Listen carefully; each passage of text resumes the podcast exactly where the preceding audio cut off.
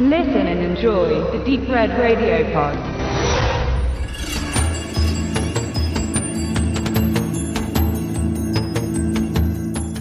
Vor nicht allzu langer Zeit haben wir bei Deep Red Radio eine Anfrage bekommen, ob wir nicht einen Film sichten wollen und in irgendeiner Form darüber berichten würden. Und dadurch, dass der ja ziemlich gut in unsere Kernkompetenz passt, nämlich neuer deutscher Genrefilm, haben wir natürlich zugesagt und uns das gute Stück schicken lassen. Es geht um Skin Creepers und das ist eine deutsche Indie-Produktion, die bald ihren Kinostart feiert in einem kleinen, selbstorganisierten Ausmaß und dann kurze Zeit später auf den Heimkinomarkt kommt. Man kann das jetzt schon bei Amazon pre-ordern, wie es so schön heißt. Ne? Der Kinostart ist der 18.10. Davor gab es schon das ein oder andere Festival, wo der Film gelaufen ist und dann im Heimkino dann im November. Wir haben uns vorgenommen, und das haben wir auch so mit den Machern besprochen, das ist jetzt als Regisseur der Ezra Zegaye,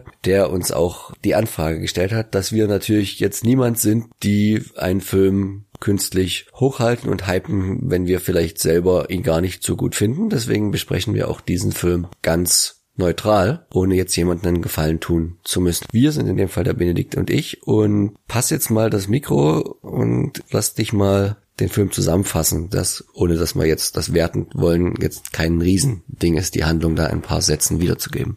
Man lässt es sich nicht nehmen, das Ganze nach einer wahren Begebenheit spielen zu lassen. In der Tat gibt es einen kleinen Bezug und zwar gab es vor einiger Zeit mal in Frankfurt am Main einen Vorfall, wo in meiner koreanischen Familie wohl ein Exorzismus durchgeführt wurde. Und das kam dann auch noch vors Gericht. Da haben nicht alle irgendwie das Ganze sehr wohlbehalten überlebt. Warum man jetzt genau das genommen hat, ich weiß nicht, ob das so populär war in den Nachrichten. Ich muss sagen, ich musste jetzt erstmal danach suchen, weil mir war das jetzt nicht geläufig. Und jedenfalls hat man das genommen als Grundlage, als Ausgangspunkt ein Dämon. Es ist eine Exorzistengeschichte und ich, ich sag es mal, die Haupt, den Hauptplot grob zusammenfassen, es sind zwei Brüder, die sind beide nicht ganz, ganz Kirre im Kopf, aber die wollen gern einen Pornofilm drehen und damit reich zu werden, was schon irgendwie an sich ein Trugschluss ist, wenn man da gerade mal mit einem Film einsteigt. Der ganze Film soll aber auch als Komödie konzipiert sein, weshalb die beiden Typen halt auch nicht ernst zu nehmen sind. Und jedenfalls drehen sie in einer Lagerhalle eben einen Pornofilm oder versuchen es, ein Lesbenporno und haben damit aber nicht viel Glück, denn ihre Hauptdarstellerin, die sie aus den USA einfliegen lassen und die das ganze Budget des Films frisst, wird eben von jenem Dämon besessen, der auch in dem Film ein koreanisches Mädchen befallen hat. Das ist alles in einem Hotelzimmer passiert. Und genau in diesem Hotelzimmer ist sie eben dann Jahrzehnte später und wird eben auch von einem Dämon besessen, der in einem Bild innewohnt, der in diesem Hotelzimmer hängt. Der Film versucht vieles für sich zu beanspruchen. Er möchte ein Exorzismusfilm sein. Er möchte komödiantisch sein. Das gibt das Drehbuch aber leider nicht so gut her. Und er möchte auch Splatter sein. Also zumindestens beim Splatter muss man sagen, hat man sich viel Mühe gegeben. Da ist viel Handarbeit zu sehen. Da darf man auch gerne mal, mir fiel dann so Scanners ein, wenn so die Köpfe platzen. Das hat man gut gemacht. Man sieht auch hier, dass es auch schon eher so als Partyfilm, glaube ich, konzipiert ist. Äh, an der Art und Weise, wie übertrieben diese Effekte dargestellt sind. Nur leider retten die das Ganze jetzt nicht wirklich weg, weil der Film hat das eine Problem, dass er eigentlich ziemlich langweilig ist. Und das liegt vor allen Dingen daran, dass die Charaktere nicht wirklich die Geschichte erzählen können, die ja schon sehr dünn ist. Man, ich will jetzt nicht behaupten, dass die ganz großen Horrorfilme unserer Zeit und der der vergangenen immer super tolle Stories hatten, das ist natürlich Blödsinn, aber durch Atmosphäre gelebt haben. Und das wird jetzt so ein kleines Pro und Contra, denn einerseits kann der Film schon von sich behaupten, dass die Filmemacher einen Anspruch daran hatten, denn er ist handwerklich erstmal gut umgesetzt. Das heißt, tricktechnisch ist es wieder ein bisschen schwierig, denn die CGI-Effekte sind eben nicht so schön geworden, sind aber auch jetzt nicht so viel zu sehen, aber wenn sie da sind, dann sind sie schon sehr, sehr extrem im Bild zu sehen. Tut dem Film aber nicht gut. Hätte man darauf verzichten können, hätte man Geld sparen können und anderweitig einsetzen können, dann ist der Film aber ziemlich gut ausgeleuchtet. Also, wie gesagt, äh, man hat sich dort schon Gedanken gemacht, wie man ein gutes Bild hinbekommt.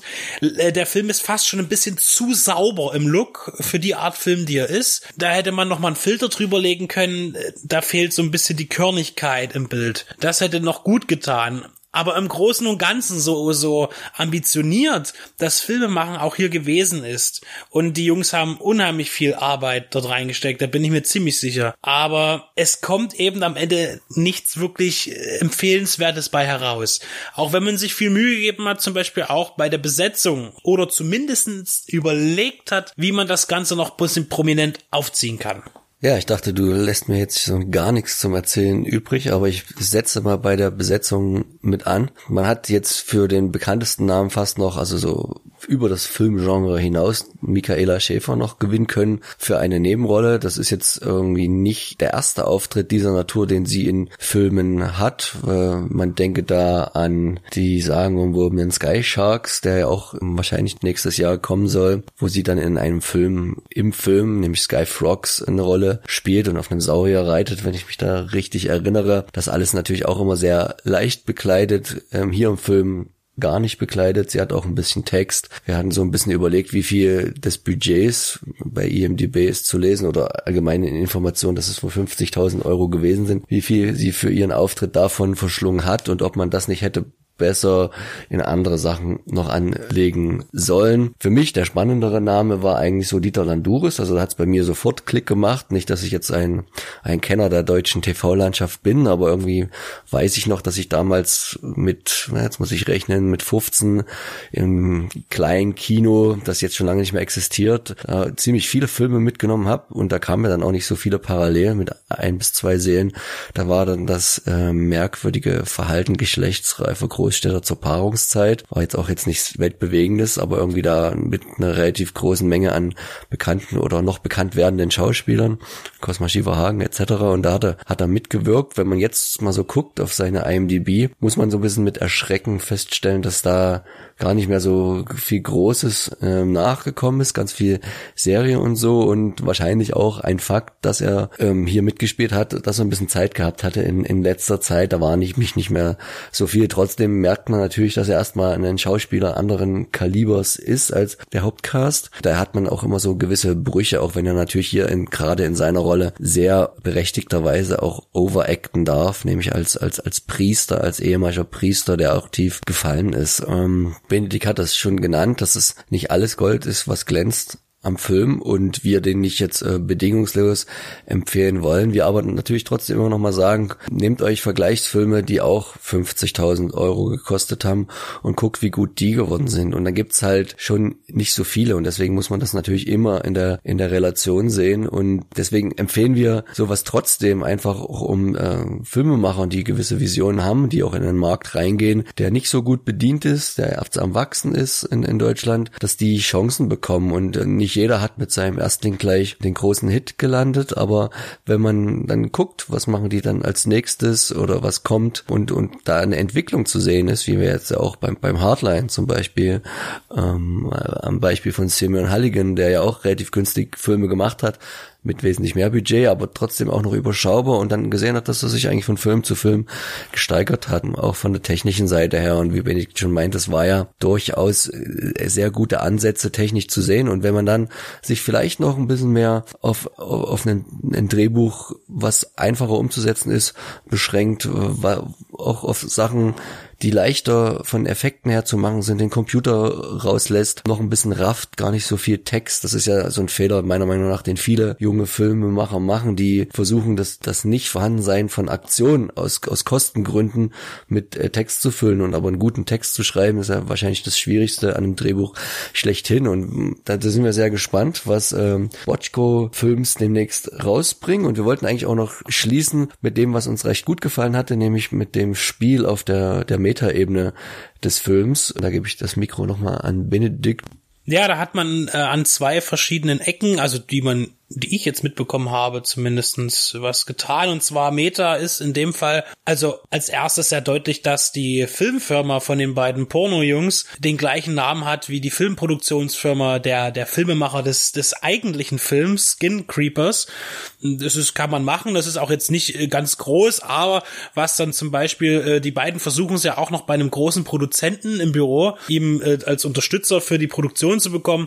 Und da hängen dann eben, also da merkt man auch, da ist eine Parodie zu sehen und da hängen eben viele bekannte Filmplakate, also aus dem deutschen Kino, eigentlich mehr aus dem deutschen Blockbuster-Comedy-Kino, die eben etwas, ja, umgestaltet sind, zumindestens von der Optik erkennbar sind, aber mit anderen Namen. Und auf einem dieser Plakate, das sich doch sehr an Fuck You Goethe lehnt, kann man äh, sehr verschwommen Hintergrund auch ein, vermutlich einen unserer Teammitglieder Stefan Jung erkennen. Ja, also das ist jetzt für Insider, die den, den diese Stelle suchen wollen. Ich möchte noch mal ganz kurz darauf zurückkommen zum Budget des Films und was du gesagt hast über die Finanzierung. Ist eben in dem Fall, dass die Jungs, die den Film gemacht haben, keine Filmförderung hatten. Natürlich nicht. Bei so einem Stoff sagen die ja sofort nein.